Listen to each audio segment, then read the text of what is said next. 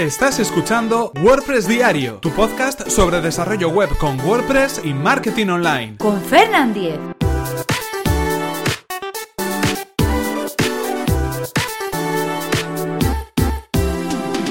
Lunes 22 de mayo de 2017. Cómo minificar los archivos de nuestra web.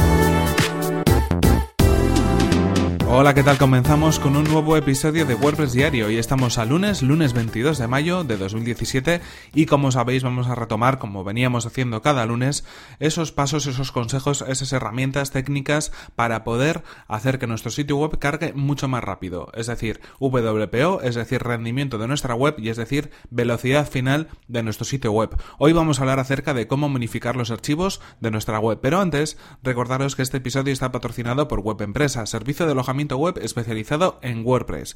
Se dispone de herramientas que nos van a poder ayudar a mejorar todo lo que tenga que ver con nuestro sitio web. Herramientas, por ejemplo, para potenciar nuestros proyectos como Magic Caché. Magic Caché es un sistema de caché a nivel de servidor basado en Varnish, un sistema propio creado por el Servicio de Administración de Sistemas de Web Empresa que lo que hace es ajustar diferentes herramientas como Nginx, Varnish, Apache y otros servicios para poder obtener tiempos de carga de menos de un segundo en páginas web. Este sistema cachea todo el contenido de la web en la memoria RAM del servidor.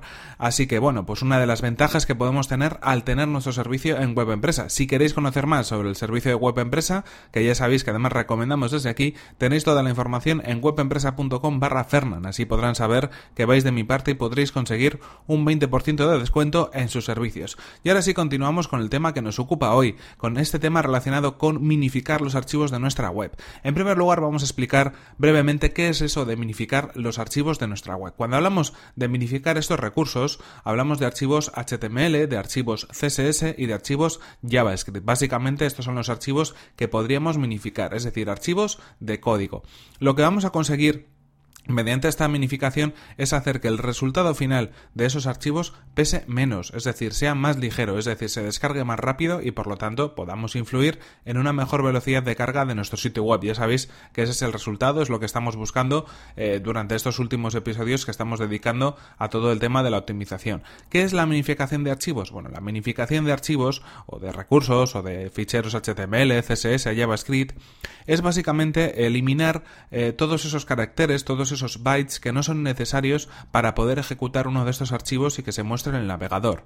Estamos hablando de eh, caracteres o espacios o bytes como por ejemplo pues los espacios adicionales en nuestro código, los saltos de línea, las sangrías, es decir, eh, determinado código que introducimos en, nuestros códigos de, de CSS, de JavaScript, de HTML, que hace que sea más legible, por ejemplo un salto de línea, pero que realmente no es necesario a la hora de ejecutar ese archivo o a la hora de que ese archivo pueda mostrarse en un navegador o pueda interpretarse, mejor dicho, por un navegador web.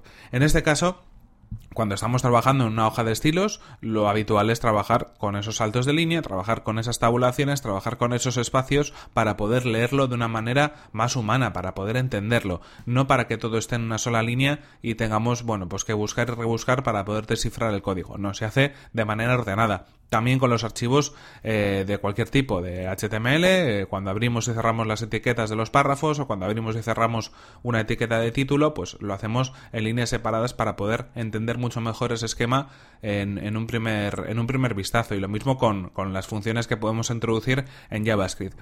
Pero realmente, como decimos, esa información es algo que no necesitamos disponer en nuestros archivos para que se puedan eh, leer por parte de un navegador, para que esa información se pueda interpretar. Por lo tanto, si estamos hilando fino, como es el caso del WPO, como es el caso de la optimización, vamos a intentar minificar esos archivos, es decir, eliminar todo el contenido que no sea necesario para su lectura. ¿Cómo podemos hacerlo? Bueno, uno de los primeros eh, puntos a tener en cuenta es que directamente, si por ejemplo estamos hablando de un tema de WordPress, que es donde podrían ir incluidos estos archivos, directamente en ese tema hagamos la minificación antes de publicarlo o antes de activarlo en nuestro sitio web.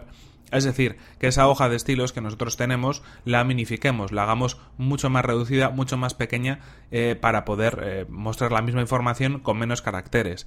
Eso lo podemos hacer con diferentes librerías que podemos utilizar en nuestros desarrollos, por ejemplo, a nivel local. Hay librerías como UI Compressor o como CSS Min JS que lo que permiten es introducir eh, un archivo en concreto con el que estemos trabajando y ellos lo que van a hacer es convertirlo a una versión eh, minificada de ese, de ese fichero. Normalmente este tipo de, acciones se suelen hacer a través de un desarrollo continuo, es decir, vamos trabajando en nuestra web, vamos actualizando cosas y tenemos diferentes librerías o procesos automatizados que cada vez que guardamos un archivo lo que hacen es producir los archivos correspondientes en su versión minificada, para poder trabajar siempre en un archivo estándar, pero luego que se vayan creando o se vaya creando ese archivo minificado que luego sí podemos eh, exportar o subir al servidor pues en producción que tengamos en ese momento.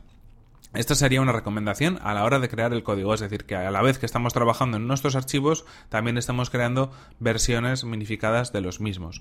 Otra de las recomendaciones, pues en este caso, si ya tenemos una web, ya tenemos un tema instalado, no queremos, digamos, bajar esos archivos, minificarlos, volverlos a subir porque creemos que nos puede dar algún tipo de problemas, aunque podría ser una alternativa también, es decir, bajar los archivos CSS, los archivos JS, minificarlos en local y después subirlos al propio servidor. Pero si no queremos hacerlo así, también tenemos plugins o herramientas adicionales que nos lo van a poder permitir.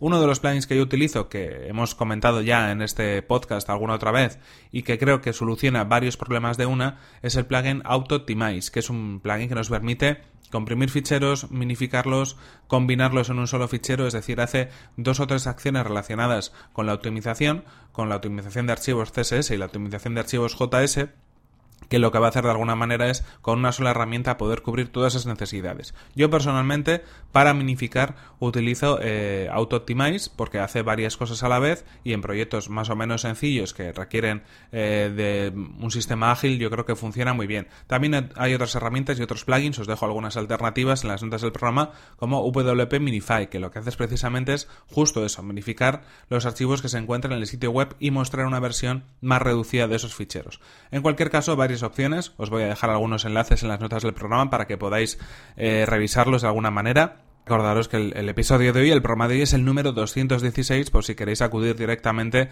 a las notas del programa. En cualquier caso, esto es todo por hoy. Aquí se nos acaba el tiempo y aquí terminamos este episodio de WordPress diario. Espero que os hayan servido estos consejos, que los apliquéis en vuestros desarrollos si es que estáis comenzando uno nuevo o si ya tenéis uno, pues bueno, que toméis nota un poco de estos eh, consejos, directrices, pasos a seguir para poder hacer vuestros sitios web muchos, mucho más veloces. Eso sí, antes recordaros que este episodio ha sido patrocinado por Web Empresas servicio de alojamiento web especializado en WordPress. Disponen de servidores optimizados para que nuestro sitio web cargue a la mayor velocidad, reglas de seguridad para proteger nuestras instalaciones y soporte especializado en WordPress. Si queréis conocer más sobre su servicio, que además recomendamos desde aquí, tenéis toda la información en webempresa.com barra Fernan. Así podrán saber que vais de mi parte y atención porque podréis conseguir un 20% de descuento en sus servicios. Y recordad por mi parte que podéis suscribiros a este podcast en iTunes iVoox o desde mi web personal, fernan.com.es. Y si queréis ayudar a que este podcast lo conozca más gente, si queréis colaborar en su difusión, ya sabéis que podéis dejar vuestras valoraciones de 5 estrellas en iTunes o vuestros comentarios y me gusta en iVoox. Estaré eternamente agradecido. Y en cualquier caso, para ponernos en contacto conmigo, mi correo fernan.fernan.com.es y mi cuenta de Twitter arroba fernan. Nos vemos en el siguiente episodio, que será mañana mismo. Hasta la próxima. Algo pequeñito, wow, wow, wow. Algo chiquitito, wow, wow, wow. Es por lo de minificar y todo el tema este.